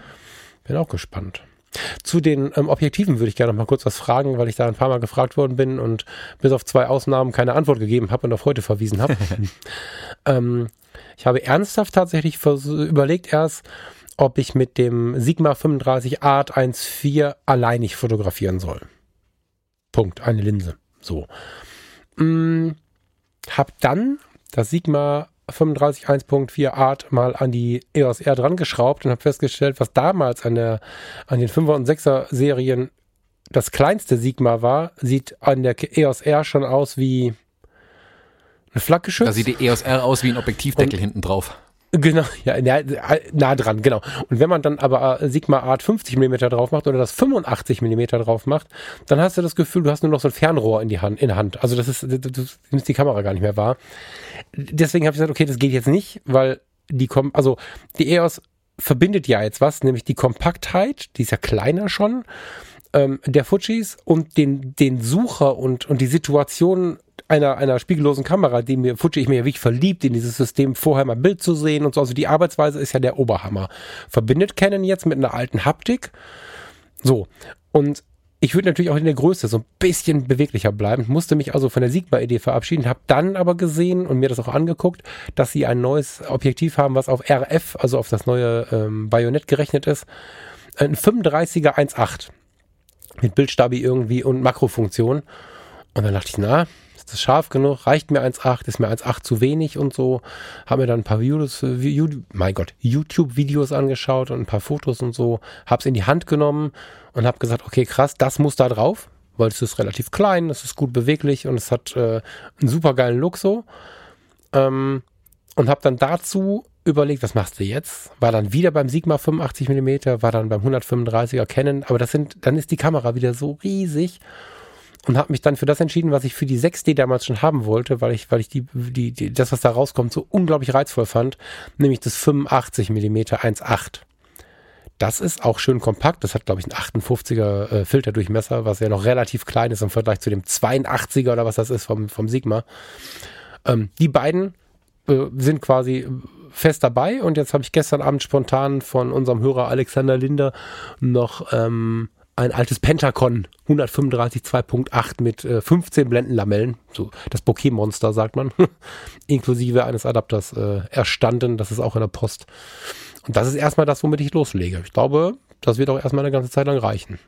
So. Mit den Bahnen weiß ich noch nicht, was ich da mache, wenn das so kommt, aber. Mit den Eisenbahnen? Ansonsten reicht das erstmal. Mit den Eisenbahnen, genau. Was ich ja sagen muss, was nach wie vor mir immer wieder fehlt, wenn wir mit den Hunden im Wald sind, ist natürlich die Naturfotografie. Ne? Das merke ich schon. Ähm, das ist natürlich auch ein bisschen nach Hause kommen, weil die EOS R hat ja irgendwie, oh, jetzt muss ich mir helfen. Das, das finde ich dann technisch wieder spannend. Ähm, die fokussiert ja irgendwie ohne Mond im Dunkeln im Wald. Also du siehst nichts mehr, aber die Kamera fokussiert noch. Das ist schon faszinierend, weil früher haben die EOS ja keine großen ähm, Konverter zugelassen an den, an den, an den Teleobjektiven. Du kannst jetzt ein 400er Teleobjektiv zweifach konvertern, obwohl es nur eine 5-6er Blende hat und es stellt total zuverlässig scharf. Also, das ist auch wieder eine, eine Möglichkeit, die natürlich dazukommt, diese Wildlife-Fotografie für vergleichsweise kleines Geld. Kaufst du dir für 500 Euro ein zerballertes Objektiv von einem Naturfotografen bei Ebay und machst einen Zweiterfach-Konverter dran und hast dann wirklich richtig Brennweite. Also das ist auch was, was noch ein bisschen schwelt. Soll ich dich jetzt aber schockieren? Das muss noch ein bisschen warten. So, Sony ja, hat bitte. für seine Alpha 7 III äh, den Augenfokus nachgerüstet mit einem Firmware-Update, auch für Tieraugen. Mhm. Ja, das hilft mir nichts, wenn ich währenddessen ins Menü gucken muss und dann rumschimpfe und dann rennen alle Tiere weg. ja, wenn man in die Kamera beißt vor lauter Frust. Genau. Genau. Das, das ist wie mit, äh, mit meinem Huawei, äh, was immer sagt, Hundefoto, wenn irgendwie die Leica durchs Bild läuft. das ist irgendwie so, da sagt mir immer, was im Bild ist irgendwie. Das kommt bestimmt dann auch bald bei den Kameras. Ja, das ist ein großes Thema, was man da, wo sich die Kamerahersteller, glaube ich, wirklich, wirklich AI.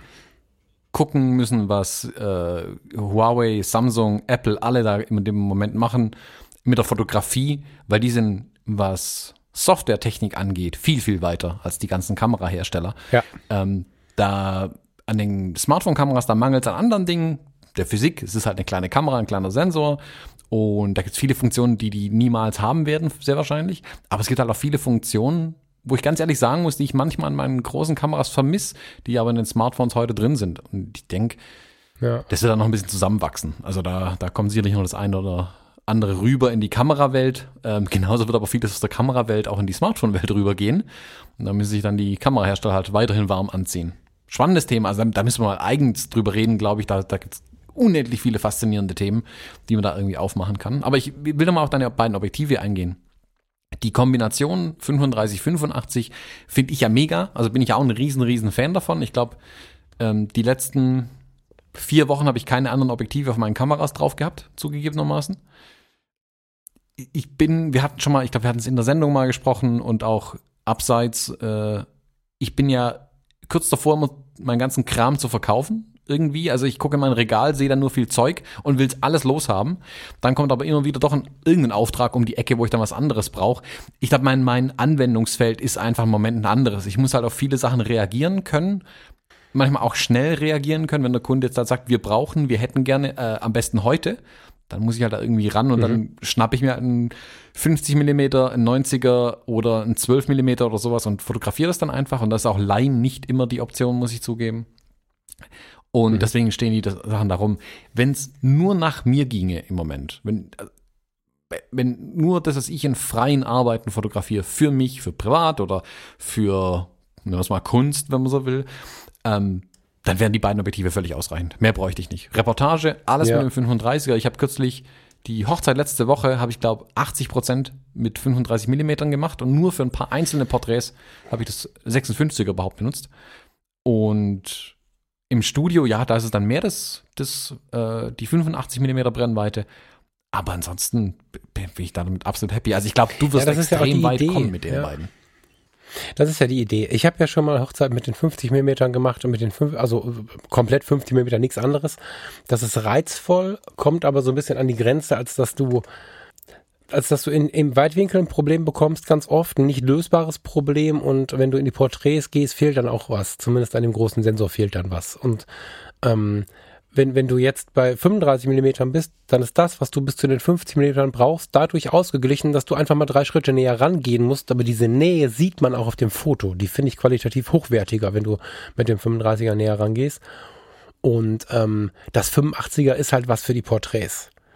Ne, so, oder in der Kirche vielleicht mal, wenn du dann irgendwie doch ein bisschen weiter wegstehen musst oder so, dann, dann ist es vielleicht auch noch eine Alternative. Aber im Großen und Ganzen kannst du mit den beiden Hochzeit durchschießen. Ich habe wie du es schon sagst, ich habe seltenst, auch mit den Fujis jetzt, seltenst andere Brennweiten benutzt als Kleinbild 35 und, und 85. Das ist, ähm, früher war es das, das 135er im Vollformat, was ich viel benutzt habe für die paar Fotos. Aber wenn man sich mal mit dem 135er versus 85 äh, beschäftigt, man ist da sehr nah beieinander im wahrsten Sinne des Wortes, wenn man einfach mal andere Entfernungen nimmt. Also wenn ich mit dem 85er näher rangehe, was ich ja machen muss, weil meine Brennweite nicht so lang ist, ist der Bildlook so ähnlich, dass ich mich fast erschrocken habe. So, weil es kostet immerhin das mehr als das Doppelte, das 135er. Und ähm, ich habe beim 85er 1.8 nicht so viel Unterschied gesehen. In so einem, es gibt so schöne Fotovergleiche, wo sie, wo sie einfach den Bildlook äh, vergleichen. Von gleichen Paar, was dann einmal mit 85, einmal mit 135 mm ähm, fotografiert wird. Das ist schon faszinierend, wie nah das beieinander ist. So. Was mich halt an der 135 mm Brennweite stört, ist, dass ich so weit wegstehe von allem. Also man ist halt gezwungenermaßen mhm. immer weit weg. Also ich bin mittlerweile lieber mit dem mit der 35 mm Brennweite ganz nah dran und mache meine Porträts und kümmere mich halt auch um den Hintergrund und habe nicht nur Unschärfe im Hintergrund, sondern gestalte mehr tatsächlich, als dass ich das mache ich auch genau das Unschärfe. Das eine muss ich ja, aber also gehen, aber ich habe ja. dann nicht die Unschärfe, die ich natürlich mit dem 135er habe, wenn ich den gleichen circa gleichen mhm. Ausschnitt wähle. Mit dem 135er rennt man halt immer ans andere Ende vom Raum oder von der Wiese irgendwie oder sonst wohin. Also man ist immer so weit weg von allem einfach. Das ja, das kannst du nur dezidiert benutzen für genau. Deswegen, ich habe das gar nicht mehr dabei, muss ich zugeben. Ich habe es gar nicht mehr im, im, im, im Rucksack, ähm, in der Tasche drin. Also nicht mal im Auto. Ich hätte keine Chance, irgendwas weiter zu fotografieren. Ich muss halt das nehmen, was ich habe. Was auch eine Befreiung ist, hm. zugegebenermaßen. Ich habe es ben gerne benutzt, ja, für nahe Porträts. Dann stehst du 1,50 Meter weg oder so und hast ein formatfüllendes Porträt. Dafür finde ich es echt deep und gut. Ich weiß nicht, wie es 90er Fuji da spielt ob das ähnlich ist. Dafür hat es mich eigentlich am allermeisten gerockt so. Äh, aber auch das kann das 8518. So, also insofern äh, mal gucken, ob es mir reicht. Kann sein, dass es reicht. Wenn es nicht reicht, gibt es das 135er, äh, weil das einfach ein Objektiv ist, was schon so alt ist und schon so lange auf dem Markt ist, gibt es für vergleichsweise kleines Geld bei eBay um die Ecke. Also da jetzt ein paar Macken drin sind, stört mich jetzt nicht.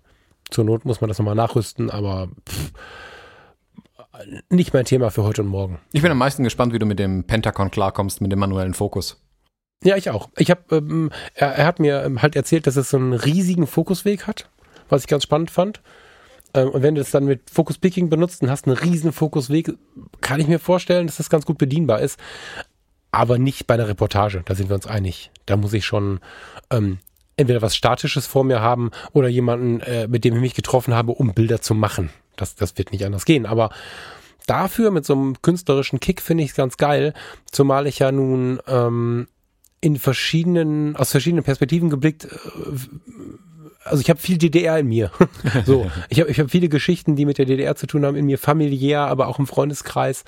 Ähm, ich mag das. Ja, also ich war ganz früh äh, vor der Grenzöffnung noch noch in den, in, den, in den neuen Bundesländern, als sie noch nicht die neuen Bundesländer waren. Ich habe da viel Emotionales miterlebt und so und ähm, schätze auch zwei, drei Dinge, die nach wie vor in den neuen Bundesländern eher aktiv sind. Äh, und damit meine ich nicht die braunen Deppen, sondern alles andere. Ähm, also ich habe ich hab eine große Affinität für die Menschen da und ähm, das hat irgendwie auch was Nettes. Da steht noch irgendwie Made in German Democratic Republic drauf und so. Das ist halt VEB irgendwas, das ist irgendwie auch ein bisschen geil, das Ding. So, alte Blechkiste. ja, fett Korn drauf, für Porträts und so. Also wer aus den neuen Bundesländern kommt und mal Bock auf geile Fotos hat, der darf sich gerne melden. ja, ich, das Altglas hat ja schon auch seinen eigenen Charme, weil der Look ja auch ein bisschen schräger ist. Ähm, also ich sag ganz bewusst ja, schräg, das ja, ist ja. nicht die die Höchstleistungsobjektive, also so ein, für die R gerechnetes Objektiv hat eine ganz andere Abbildungsleistung wie das Pentacon. Punkt, da müssen wir glaube ich nicht drüber reden. Auf jeden Fall. Äh, weil der Herstellungsprozess ja. schon ein ganz anderer ist mittlerweile. Aber das macht auch den Charme aus. Ich mag ja auch die Bilder, keine Ahnung, meine analogen Bilder zum Beispiel, da gebe ich ja, wenn ich den Film entwickeln lasse, sage ich ja immer dazu, um Gottes Willen nicht Staub und Kratzer entfernen. Ich finde es ja geil, wenn das da drauf ist. Ähm, das mhm. gehört einfach mit dazu bei analog für meinen Geschmack. Ähm, und bei den analogen Objektiven, ich habe hier dieses, ähm, Gott, wie heißt es, dieses, auch so ein M42-Objektiv, äh, so ein Russenobjektiv, liebe ich auch für den Look. Das ist nie wirklich scharf zum Beispiel. Also ich weiß nicht, ob nur meins nie wirklich scharf ist oder ob das Ding generell nie scharf ist. Ich finde es aber super. Ich mag es total. Ich mag den Look von diesem Objektiv.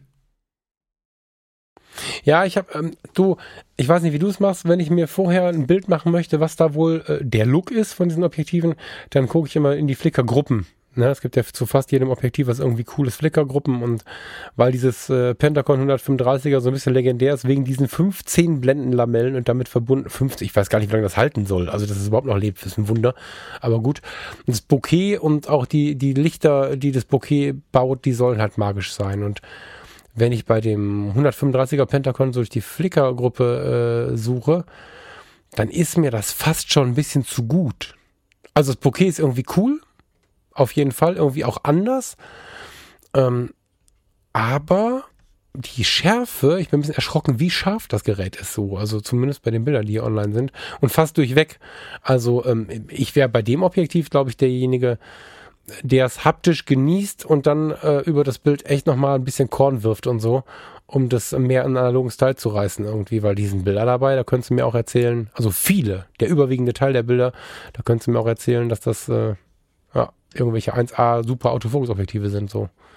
Das, äh, äh, komisch. Ja, also klar muss du gucken, wie. Zu perfekt, um es mal nach Andreas Jons zu nehmen.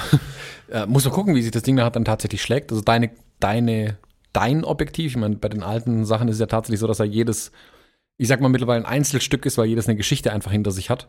Ähm, Mhm. Das ist ja hier bei meiner Hasselblatt ja genau das Gleiche. Also die hat ja auch ihre Macken, wie jede andere alte Hasselblatt auch ihre Zicken irgendwie machen, aber jede macht halt was anderes, so über die Jahre. Mhm. Und ja, sei es ein Kratzer hier, Staubeinschluss dort oder hast du nicht gesehen oder irgendwelche technischen Gegebenheiten an den alten Kameras, die ja dann auch dazu beitragen, wie es dann tatsächlich ist. Also bin ich extrem gespannt, auch wie du mit dem mit dem manuell Fokus dann tatsächlich klarkommst. Da, da ist ja eine, finde ich aber zum Beispiel, sind die spiegellosen Kameras perfekt dafür, um diese alten Objektive da drauf zu knallen und mit denen wieder zu arbeiten. Ja, voll. Also ähm, Focus Peaking und dann auch noch, also nicht irgendwie auf dem Glas, also es gab es ja vorher schon, auch ohne dass du die Vorschau hattest, aber jetzt quasi auf dem letztendlichen Foto zu sehen, wo es gerade mein Schärfebereich und so, äh, das ist halt dann auch das Schöne der Neuzeit, ne? dass da wirklich eine, ich weiß gar nicht, wie alt das Ding ist, eine 50, 60 Jahre alte, vielleicht nur 40, ich weiß nicht genau, von wann das ist, eine alte Linse in die Hand zu nehmen, wo es noch, wo an, an an äh, Autofokus noch nicht zu denken war und dann aber so hochtechnologisch auf deinem Foto, muss man ja sagen, was du gerade machst, äh, die Schärfe angezeigt zu bekommen, das ist schon irgendwie freaky. Das ist schon hm. cool. ja, spannend, spannend. Ähm, wir hatten eigentlich für heute ja noch ein anderes Thema draufstehen, aber wenn ich so auf die Uhr gucke, äh, verschieben wir das, glaube ich, nochmal. Ich, äh, ich habe jetzt nicht so viel dazu zu erzählen. Willst, Willst du es verschieben oder willst du es noch kurz anreißen? Ich meine, wir haben schon länger gemacht. naja, also wir hatten eigentlich mal, ich glaube, es ist schon zwei Episoden sogar tatsächlich her, über die Bildbearbeitungsprogramme ja gesprochen, weil wir beide oder du mir deinen Frust mit Lightroom so ein bisschen ähm, gesendet hast, ich dann meinen Frust mit Lightroom zurückgesendet habe, hat es die Diskussion losgetreten, was ist eigentlich aus Capture One geworden und wer ist dieses Luminar und was kann das? Hm, Mhm. Ich habe mich jetzt tatsächlich ein bisschen damit befasst in den letzten Wochen und wir können ja vielleicht in der nächsten Episode, also wenn da Bedarf ist, schreibt uns gerne, wenn ihr davon was hören wollt, Bildbearbeitungsprogramme und so. Ich habe im Zuge dessen, dass ich gesagt habe, hey, das ich, was ich beim letzten Mal gesagt habe, ich habe gesagt, ich nehme Lightroom weiterhin für meine Hochzeitsreportagen, weil ich mich da besser damit zurechtfinde und für meine kleinen einzelnen Shoots hier mal Business Porträts und so weiter kann ich ja mit Capture One arbeiten. Das hat sich tatsächlich mhm. in den letzten zwei Wochen gedreht. Was heißt gedreht? Lightroom ist einfach rausgefallen mittlerweile. Ich habe die letzte Hochzeit komplett mit Capture One gemacht nachdem ich mir mal die Mühe gemacht habe, und das war das, was ich auch befürchtet hatte, ich muss mich halt mal zwei, drei Stunden hinsetzen, mir Capture One mal richtig einrichten, also dass ich weiß, wo ist hinten und wo ist vorne an dem Ding und mir meine Arbeitsumgebung zurechtlegen zum einen und mir auch genau angucken, wie arbeiten andere damit. Ähm, vielen Dank mhm. da an Marco Schwarz, hm, der mir da ein paar Sachen gezeigt hat. und muss sagen, das ist unfassbar, wie gut Capture One ist. Ich habe eine Hochzeit in Rekordzeit runtergearbeitet, selbst wenn ich die drei Stunden Einarbeitungszeit damit reinrechne. Das ist kein Vergleich zu Lightroom. Wirklich. Also Lightroom ist sowas von raus bei mir, nachdem ich diese, diese Hürde, mhm. diese Schwelle, die war jetzt hat, da einmal hoch den Berg, dass Capture One jetzt cool ist für mich, aber jetzt will ich es wirklich nicht mehr missen. Also ich, jetzt, wenn mir jetzt Pistole auf die Brust setzt und sagt, entscheide dich Capture One, Lightroom, Capture One, keine Frage. Ich will, ich will nicht mhm. mehr zurück zu Lightroom. Ich habe gestern Abend bin ich da gesessen, ich habe noch ein, ein, älteres Projekt in Lightroom drin, wo ich die Bilder immer noch nicht bearbeitet habe. Habe ich Lightroom aufgemacht und ich habe direkt, also ich habe direkt Schmerzen bekommen im Kopf, weil ich Lightroom gesehen habe und wie langsam das war. Und dann hakt das schon mal beim Rumscrollen. Nicht mal zwischen den Bildern, sondern links in der Ordnerliste hakt das ganze Ding, äh, weil mein Katalog scheinbar zu groß ist. Also oh, ich, ich, ich ertrage das nicht mehr. Deswegen ist für mich, für den ähm, der Berufseinsatz Capture One absolut gesetzt jetzt. Was ich aber auch sagen muss, ich habe mir die ähm, die kostenlose Testversion von Luminar runtergeladen, weil wir gesagt haben, hey, Luminar, da jeder sagt gerade Luminar wäre so toll.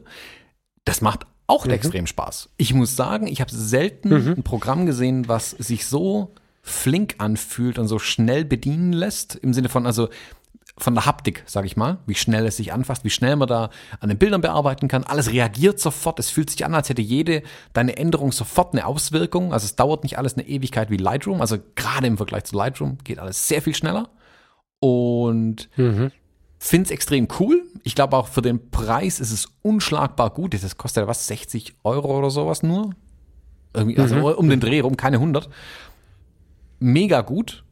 Ähm, hat auch wir sind ja über, das, über die Fuji RAW-Files da irgendwie drauf gekommen. Bearbeitet auch die extrem gut, sieht geil aus, scharfe Bilder dabei. Also es sind, schärft gut die Bilder, was Lightroom ja nicht so, nicht so fein macht. Ich finde es bei Fuji, bei Fuji nicht so, fein macht. macht. Ich finde aber bei Luminar, da fehlt mir ein bisschen der professionelle Teil an dem Programm, den Luminar aber auch nicht haben will. Also Luminar will, glaube ich, nicht die Profis bei sich haben. Luminar deckt die ähm, unsere Semi-Profis ab, unsere Amateure, die gerne viel fotografieren, die Spaß haben an der Fotografie, aber nicht jemanden wie mich, der jede Woche mit ein paar tausend Bildern irgendwie heimkommt. Das ist für Luminar vielleicht mhm. auch einfach nichts. Also da fehlt mir dann die Tools, die Werkzeuge, die ich dafür einfach bräuchte, die bietet mir eben Capture One. Und das ist aber okay für mich. Bei mir hat das jetzt aber tatsächlich dazu geführt, dass ich mir gerade überlege, Capture One wirklich für meinen Profi-Einsatz zu verwenden, wo ich arbeite als arbeitender Fotograf, sage ich mal, ich kann mir aber extrem gut vorstellen, alles, was ich privat fotografiere, also wo ich eh nur noch JPEG fotografiere, wo ich das Zeug einfach direkt reinschmeißen will, ich will das einigermaßen sauber sortiert haben, das muss sehr, sehr schnell gehen, ich will wenig damit arbeiten müssen, aber ich will es einigermaßen verwalten können, das könnte ich mir in Luminar vorstellen, als Alternative zu Lightroom tatsächlich. Ach, spannend. Also ich Ach, spannend. Das hätte ich jetzt nicht gedacht. Hätte ich auch nicht gedacht. Also ich bin ja völlig ergebnisoffen jetzt die letzten zwei Wochen nochmal an das Thema Bildbearbeitung rangegangen und danke nochmal dafür deinen Anstoß, mir Capture One nochmal tiefer anzugucken. Wer weiß, wie lange ich das noch vor mir hergeschoben hätte. Aber interessanterweise sage ich, ja, das sind zwei Sachen, wie ich sie mir vorstellen kann. Ich vergleiche es ein bisschen mit den Kameras, die, keine Ahnung, eine, eine große Kamera mit, mit viel Technik dran und Gedöns, das ist halt zum Arbeiten super. Aber wenn ich privat rausgehe und einfach nur ein paar Bilder schießen will, nehme ich meine alte AE1 mit. So. Und so kann mhm. ich es mir tatsächlich halt auch vorstellen, dass ich in Zukunft sage, alle Bilder, die ich mit meinen Kameras mache, wo ich weiß, hey, heute war ich nur privat fotografieren, kurz die Speicherkarte in den Rechner rein, die JPEGs auf die Festplatte werfen. Luminar guckt schon in die Ordner rein, was kommt da so rein? Ah, cool, guck mal, neue Bilder, lädt die direkt in die Datenbank und alles ist erledigt. Ich habe überhaupt gar keinen Stress mehr damit. Bei Capture One ist es ein, ein Aufwand mit hier mit Sessions und mit Katalog und hast du nicht gesehen und Juhutrara. Ja, macht für meine Arbeit ja auch Sinn. Aber Luminar fühlt sich nicht wie Arbeiten für mich an. Super spannend. Hätte ich jetzt nicht mit gerechnet, weil du ja Luminar also du hast dich Lumina gegenüber in etwa so geäußert, äh, mit dem entsprechenden Spaß, wie ich auch gerade, wie ich Nico, äh, wie heißt es, Sony gegenüber getan habe. so, das war, also du hattest ähnlich viel Respekt und äh, das hätte ich jetzt nicht gedacht, aber spannend, äh, das zu hören. Ähm, ich habe das eingestellt, weil... Hast ja eh keine Kamera. Habe eh keine Kamera, das mit der Fotografie lassen wir jetzt, dafür singe ich jetzt.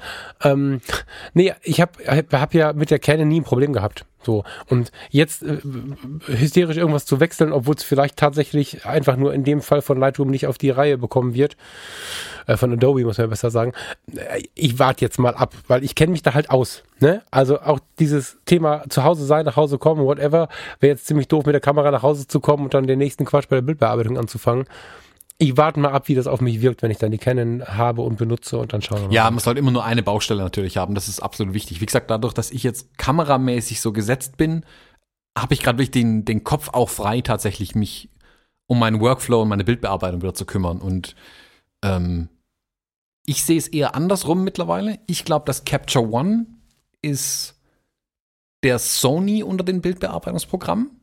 Das muss man schon mögen. Da kann man, mhm. kann und meiner Meinung nach muss man viel einstellen, sich viel zurechtlegen, bis es so ist, wie man es haben möchte. Bei Lumina ist es alles ein bisschen einfacher gelöst. Da hat man zumindest mal einen besseren Start, finde ich einfach. Also die, deren Ziel sind da ganz klar die, nicht die Fotoeinsteiger, aber ambitionierte Amateure einfach. Und die haben vielleicht nicht den Nerv, sich damit stundenlang auch zu beschäftigen, um da überhaupt mal irgendein Ergebnis rauszubekommen. Bei Capture One ist der Anspruch ja ganz klar an die Profis eigentlich. Merkt man auch an der Software. Ja. Und Lightroom ist eher eine, eine zugängliche Zwischenlösung. Also mit Lightroom kann irgendwie jeder arbeiten und die meisten verwenden ja Lightroom oder Lightroom CC, also Classic oder CC, eins der beiden irgendwie und die ähneln sich ja auch und das ist cool, aber ich glaube, Luminar hat, hat, den riesen Vorteil, dass er ohne Altlasten an die Sache rangeht. Deswegen ist das Programm auch doppelt so schnell wie Lightroom einfach. Hm. Ja, ich finde es ich find's voll inspirierend spannend, was man da so sieht. Was, manchmal, wenn man deren Werbung anschaut oder wenn man einfach mal auf die Seite geht, sich ja äh, so ein bisschen mit deren, mit deren äh, Marketingbemühungen auseinandersetzt. Das ist äh, hoch inspirierend. Zwischendrin habe ich immer das Gefühl, oh, das ist manchmal ein bisschen too much wie bei Huawei. Das manchmal ist das AI zu hart eingesetzt. Das scheint so irgendwie auch der Style zu sein. Das ist irgendwie scheinbar immer so. So, aber ich denke, das hast du ja in der Hand. Da wirst du ja wahrscheinlich reingreifen können. Ja, genau. Also das kann so. vielleicht nochmal kurz ja? ansprechen. Diese AI-Filter, mit denen sich Luminar ja rühmt, ähm, wie soll man die beschreiben? Die sind gut gemeint, diese AI-Tools. Ich habe das ein bisschen getestet auf meinen Bildern. Hm, zugegebenermaßen, manche von den AI-Tools die drehen halt die Schatten ein bisschen hoch, die Lichter runter und dann machen sie ein bisschen Kontrast dazu. Juhu. Also haut mich jetzt nicht weg. Ähm, aber ich behaupte auch, ich kann Bildbearbeitung. Also ich glaube nicht, dass mich, wenn mich das überraschen würde, was die AI da kann, dann wäre ich äh, irritiert. Es reagiert auf deine Bilder. Also je nachdem, wer das Bild du reinlädst, geht's anders ran. Es ist nicht wie ein Preset, das immer statisch das Gleiche macht, sondern er analysiert deine Bilddaten vorher. Das ist alles cool. Ich muss aber sagen, selbst der, dieses Auto-Exposure-Tool im Lightroom, also dieses automatische Bildbearbeitungsding, war auch schon nicht schlecht. Also das verwendet irgendwie kein Mensch, aber schlecht ist es nicht. Ähm, das ist sicherlich nicht das mhm. schlechteste Teil an Lightroom. Im Lumia, das ist nicht verkehrt, man kann es sicherlich testen und wenn jemand, nehmen wir das Beispiel, die frisch gebackenen Eltern, die jetzt eine Spiegelreflexkamera gekauft haben, vielleicht ein Fehler, wenn sie Luminar kaufen, machen sie keinen Fehler auf jeden Fall. Das ist ein cooles Programm, da hauen die die Bilder rein, das ist einfach und zugänglich. Die drücken auf einen Knopf und dann kommt ein besseres Bild raus, als wenn sie nur die RAW-Datei oder nur das JPEG gehabt hätten. Und dann ist es cool. Und für mhm. den Zweck ist es mega. Für mich, mein Anspruch ist ja noch geringer sogar. Ich will das ja in meiner Kamera erledigt haben, die Bildbearbeitung. Ich mache mir ja meine, meine JPEGs so, dass ich sie gar nicht mehr bearbeiten muss. Für mich ist ja die Verwaltung interessanter. Zugegebenermaßen, die Verwaltung in Luminar ist noch nicht das Beste, was es gibt. Da ist noch Luft nach oben, sehr viel sogar. Aber für das, was ich mache, also nur meine private Fotografie, ist es allemal ausreichend. Hm. Also ich würde da jetzt keine 30, 40 Hochzeiten reinladen wollen in Luminar. Ich glaube, dann explodiert das Programm einfach und du findest nie wieder irgendwas. Ich bin sehr gespannt. Also wenn ich wenn ich das nächste Mal da bin, muss ich mir das mal auch äh, angucken. Ich habe jetzt halt gesagt, ich lade das jetzt nicht, aber ich muss mir das mal angucken, weil irgendwie irgendwas reizt mich daran schon. Aber ich halte jetzt mal die Füße still. Ein paar Presets werde ich mir noch kaufen. Nachdem, nachdem jetzt äh, die Geschichte mit, mit, mit äh, VSCO irgendwie mehr oder weniger vorbei ist und die irgendwie, ich weiß gar nicht, ob du verstehst, was ich meine. Ich kann es nicht spezifizieren. Irgendwas hat mich nicht mehr so gerockt. An VSCO irgendwie oder an an den VS, an den VSCO äh, Presets. Das war irgendwie, ich schätze Presets. Es gibt Menschen, die irgendwie meinen Presets schlimm zu finden. Ich habe mir früher auch Filme gekauft und sie nicht selber gebaut. Deswegen ähm, schätze ich das sehr. Aber äh, VSCO hat mich auch, auch bei Canon dann zum Ende hin schon so ein bisschen gelangweilt. Ich kann ich dir nicht genau sagen. Also da habe ich auch so ein bisschen das Gefühl, da was Neues haben zu wollen tatsächlich.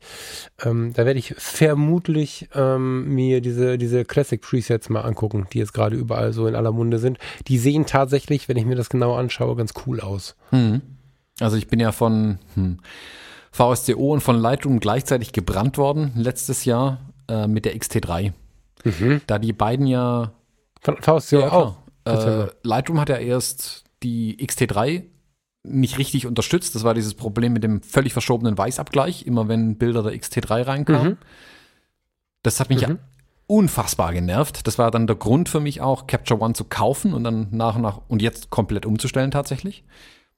Und die mhm. VSCO-Presets, die basieren ja auf Profilen, auf kameraspezifischen Profilen. Das heißt, wenn es eine neue Kamera rauskommt, dann muss bei VSCO sich einer hinsetzen und in seine Tastatur reinhämmern und dann macht er ein neues Profil für diese Kamera. Gibt es dieses Profil nicht, kann hm. ich mit dieser Kamera die herstellerspezifischen VSCO Presets nicht verwenden. Die gab es anfangs für die XT3 mhm. auch nicht. Also lange nicht. Sprich, damit hätte man auch nichts anfangen können. Das gleiche ist jetzt mit der GFX 50R auch der Fall.